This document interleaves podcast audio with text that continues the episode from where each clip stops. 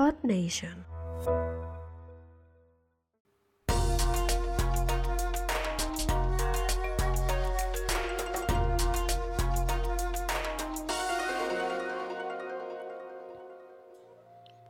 Konnichiwa Ninja, ¿qué tal estás? Espero que muy bien, espero que estés disfrutando del verano. Hoy te traigo un episodio muy refrescante.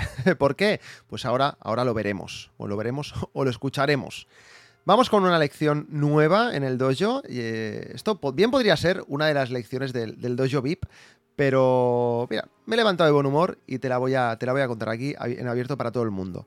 Pero antes te tengo que contar una cosa, ¿vale? ¿Tú sabías que desde principios de la década de los 2000, los científicos están notando un cambio dramático en el eje de rotación de la Tierra. ¿Vale? O sea, no me he vuelto loco, en serio. O sea, el eje de rotación de la Tierra está cambiando, como, como lo escuchas.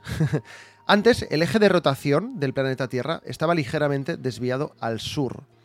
Pero de repente, a partir de los años 2000, se dieron cuenta de que estaba empezando a cambiar de dirección y está comenzando a moverse hacia el este. ¿vale? Según los investigadores, esto es debido al, deshielo pues, de, de, los polos derivado del cambio climático y también a la gran cantidad de agua bombeada del subsuelo para cultivos y para los hogares.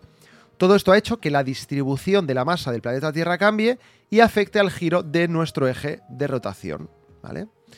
No sé, me parece algo muy loco, ¿vale? Entonces lo vamos a relacionar algo con el contenido, no te preocupes. Si dejamos a un lado los problemas que esto nos puede dar a la humanidad en un futuro, porque yo creo que es algo grave, no sé cómo lo ves, es la forma más grande, más a gran escala que tengo para explicarte que si siempre haces lo mismo con tu contenido no va a pasar nada, ¿vale? Esto lo digo porque, bueno, pues el ser, para bien o para mal, el ser humano ha hecho muchas cosas y ahora, pues, ha provocado algo tan heavy como que el eje de rotación de la Tierra cambie, ¿no? Entonces, bueno, lo que digo, si quieres que pasen cosas, tienes que ir probando y haciendo cosas y cosas distintas. Por ejemplo, ¿vale? Yo llevaba unas semanas publicando a diario en LinkedIn, ya sabes, mi red favorita, y aunque la gente me lee, pues últimamente mi contenido pues tenía un poco la repercusión de siempre, le quería dar un push, ¿vale? Estamos en verano y digo, venga, voy a cambiar un poco el eje de mi contenido para animar el cotarro. Quiero tener engagement y quiero llegar a gente nueva. Entonces, ¿qué hice? Hice una cosa que te aconsejo, que es reciclar contenido. Fíjate que empezó diciéndote que pruebes cosas nuevas y ahora te hablo de hacer lo mismo que hice hace un año. Publiqué un post muy tonto, que de hecho es el mismo post, exactamente el mismo, ¿eh? o sea, copiar y pegar. A lo mejor cambié una palabra, ¿vale? Pero el mismo post que publiqué el año pasado por estas fechas. Es mi post de verano favorito. El post dice lo siguiente, ¿vale? En el post hay una fotografía de un... a ver, a ver, vale, es que ahora lo entenderás, ¿eh?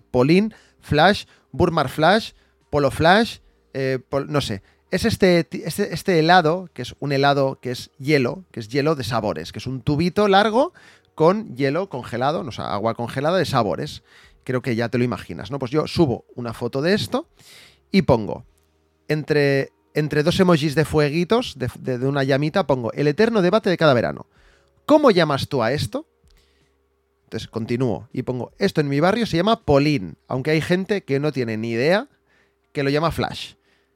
Aquí me sigue gente de todo el mundo. ¿Tú cómo le llamas? ¿Vale? Entonces, fíjate qué cosa más tonta, ¿vale? No estoy hablando de nada laboral, ni, de contenido, ni nada. Estoy lanzando una pregunta em, bastante cerrada. O sea, la gente solo va a poder responder una cosa, que es tú cómo llamas a este lado, ¿vale?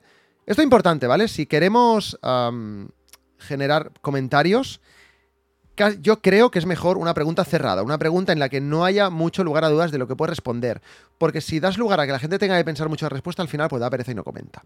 Pero bueno, fíjate qué cosa más tonta, ¿no? ¿Cómo llamar a un helado? Pues en menos de cuatro días, este post tuvo 174 comentarios, 75 reacciones, 6 veces compartido, ¿vale? Si bien no son números millonarios que me van a cambiar la vida, Oye, pues no está nada mal teniendo en cuenta que es un post reciclado del año pasado, ¿vale? Muy interesante esto Además, eh, más interesante que esto son las casi 17.000 visualizaciones del post que han repercutido en más de 100 seguidores más en LinkedIn en cuatro días, ¿vale?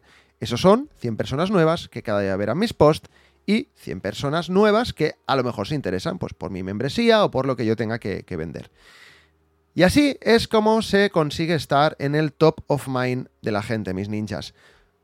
Por un día dejé de hablar contenido, de trabajo, de estrategias, de marca personal, de motivación. Lo único que hice fue preguntar cómo se llama un helado, ¿vale?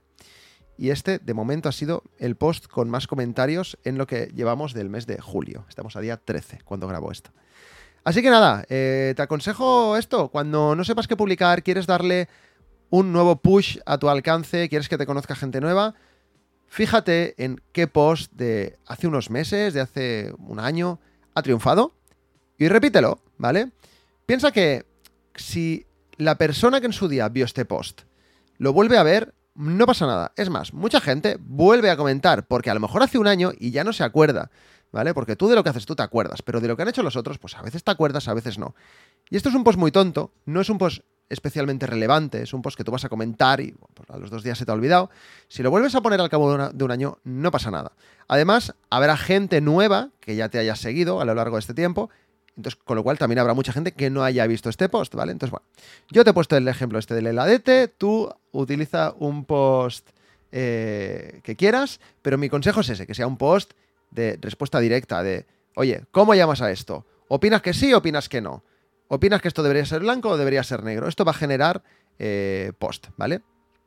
Eh, y ya está, ya está. Aquí lo dejo. Espero que, te haya gustado este episodio. Te dejaré en las notas del episodio el, enlace a, este post para que puedas ir y puedas decirme cómo llamas en tu país este, este lado, ¿vale? Aunque bueno, mucha gente de España, cada uno de una punta de España, diferente, me decían nombres de lados distintos. Fíjate cómo, cómo, cómo son los idiomas, ¿no?